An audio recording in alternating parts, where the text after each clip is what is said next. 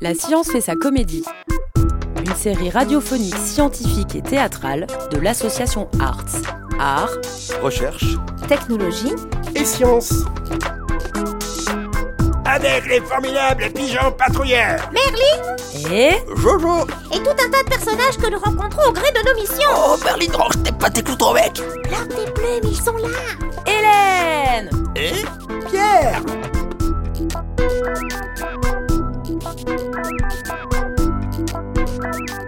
Épisode 7. Science, lévitation, fiction.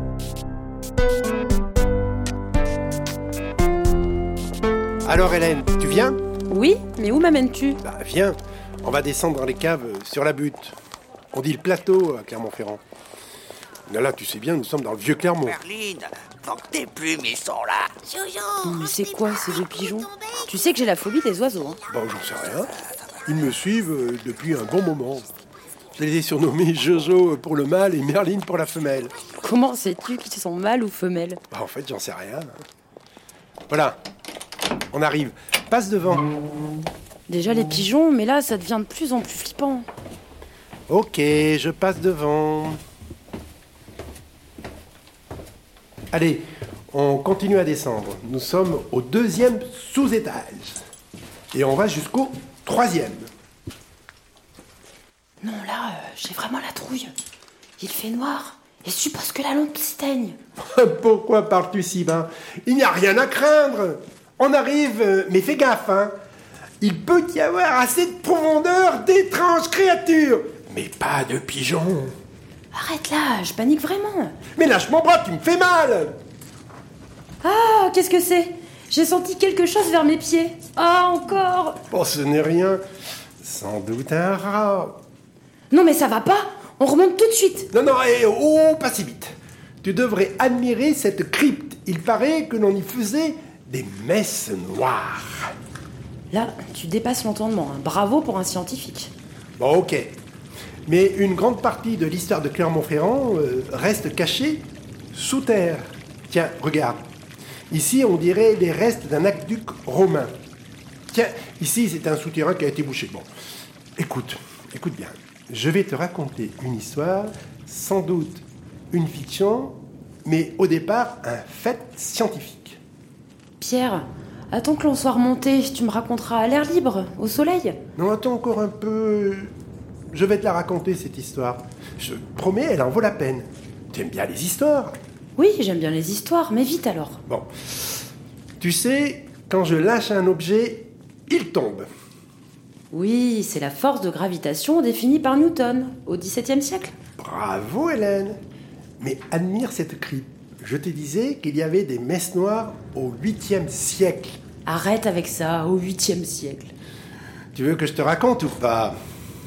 Bon, vas-y, mais vite, j'ai un peu la trouille. Justement, c'est une question de temps. Tout objet tombe, comme tu me l'as fait remarquer, grâce à la force dite de gravitation. Tout commence par une légende. Un mythe, quoi? Oui, j'ai entendu dire qu'à l'époque, cette crypte était au premier sous-sol et abandonnée à cause de phénomènes étranges. Exact. Les moines de l'époque ont condamné ce lieu car des objets volaient sans raison. Et c'était, d'après eux, l'œuvre du démon, de Lucifer, quoi. La crypte fut vite récupérée par des frères satanistes. Le problème est que réellement, des objets se déplaçaient de bas en haut, et, ça, vraiment, euh, ça plaisait aux membres de cette secte. Et ça correspondait, bon, à, à leurs préceptes. Arrête, tu déconnes À Clermont Oui, à Clermont. C'est au 8e siècle que Clermont prit ce nom, le mont Clair. Clermont, à la place d'Avernis. Le mont Clair, clair comme clergé. Non pas qu'il est clair comme clarté, et ceci à cause de cette abbaye. Non, là, ça devient délirant. Je croyais que Clermont s'appelait Augustonemetum. Ah, ça c'était avant le 3e siècle, du temps des Romains. Mais attends, tu n'as pas fini d'être étonné. Cet abbé était un érudit et un scientifique avant l'heure.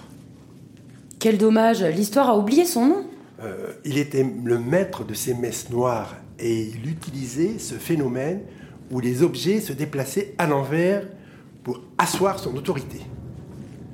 Euh, cet abbé était très mal vu de sa hiérarchie, naturellement, car il avait, bien avant Copernic, suggéré que la Terre tournait autour du Soleil, alors que l'Église, comme tu sais, prônait le contraire.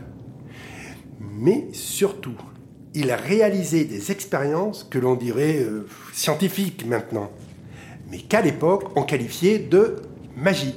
Bref, abbé ou pas, la condamnation comme sorcier lui pendait au nez. Tu me dis qu'un abbé à l'époque, dont on ne connaît pas le nom, faisait des expériences que tu qualifies de scientifiques, alors que l'on baignait en plein dans l'alchimie. Tu peux me dire quelle sorte d'expérience et me citer tes sources? Ah oui, pour les sources, alors là c'est facile. Tu vas lire une Bible manuscrite écrite au 1er siècle et conservée à la bibliothèque municipale. Intéresse-toi surtout au rajout fait au 9e siècle par un certain chanoine Pierre de la Monnerie. Oui, mais il faut connaître le code pour déchiffrer ces écrits. Heureusement, question code, tu t'y connais, toi l'informaticien de formation.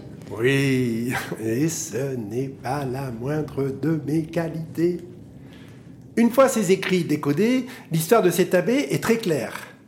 Pour l'expérience, l'explication est la suivante. Un objet métallique est attiré par un aimant. Et les objets volants étaient plus ou moins ferreux. Ok, mais euh, cela ne suffisait pas pour expliquer le retournement? Oui, alors là, il a fallu attendre la théorie de la relativité générale d'Einstein pour expliquer complètement ce phénomène et en particulier la relation relativiste entre l'espace et le temps. Tu vois C'est aussi une histoire de temps. Oh, mais là, c'est un peu compliqué. Je n'ai pas tout compris, même avec les explications de mon copain physicien Vincent. Moi non plus, hein, je comprends pas tout. Mais bref, qu'est-ce qui est devenu cet abbé? Durant quelques jours, il est devenu le maître d'Avernis, jusqu'à ce que le clergé le condamne à être brûlé. Mais il y a eu une grande émeute des gens d'Avernis en faveur de l'abbé. Elle fut vaincue dans le sang. Et on donna le nom de Clermont à la place d'Avernis pour oublier. Donc Claire comme clergé. Attends, tu me fais marcher, c'est pas de la science tout ça Non, c'est de la science-fiction. Tu sais, comme toute fiction, il faut se mettre dans l'ambiance. Et quoi de mieux qu'une cave pour te raconter cette histoire?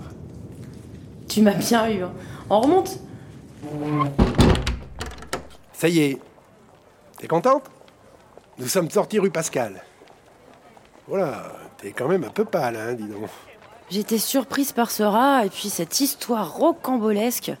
Tu m'as bien emmené en bateau. Hein. ouais, euh, j'ai fait tout pour, hein. Remarque, comme toute science-fiction, il y a du vrai et de l'imaginaire. C'est vrai, les auteurs de ce style de roman de science-fiction s'appuient souvent sur des faits scientifiques avérés. Il y en a plein d'exemples, hein, comme le livre du voyage sur la Lune de Cyrano de Bergerac ou celui encore de la Terre à la Lune de Jules Verne. Et il y a euh, naturellement plein d'autres auteurs euh, plus contemporains. Il y a encore ces sales bêtes Allez, dégagez les pigeons Tu as vu, Jojo? Il en a encore amené une dans les caves. Je ne sais pas ce qu'il leur raconte, mais elles ressortent toutes un peu pâles. Hum, C'est notre copain Kiki, le rat, qui s'amuse à leur faire peur. Et en plus, celle-ci a peur de nous. Tu as raison, ma belle, on va lui faire peur. Allez, on fonce tout en piqué mais il m'attaque Au secours À bientôt, Hélène Cours Cours, Hélène Et n'oublie pas, la science pour comprendre, la science pour douter Et là, pour exciter la créativité. La science fait sa comédie, une série radiophonique scientifique et théâtrale pour mieux décrypter le réel. Une production du chantier pour l'association Arts, Art, Recherche, Technologie, Science. À retrouver sur toutes les plateformes d'écoute et sur le chantier.radio.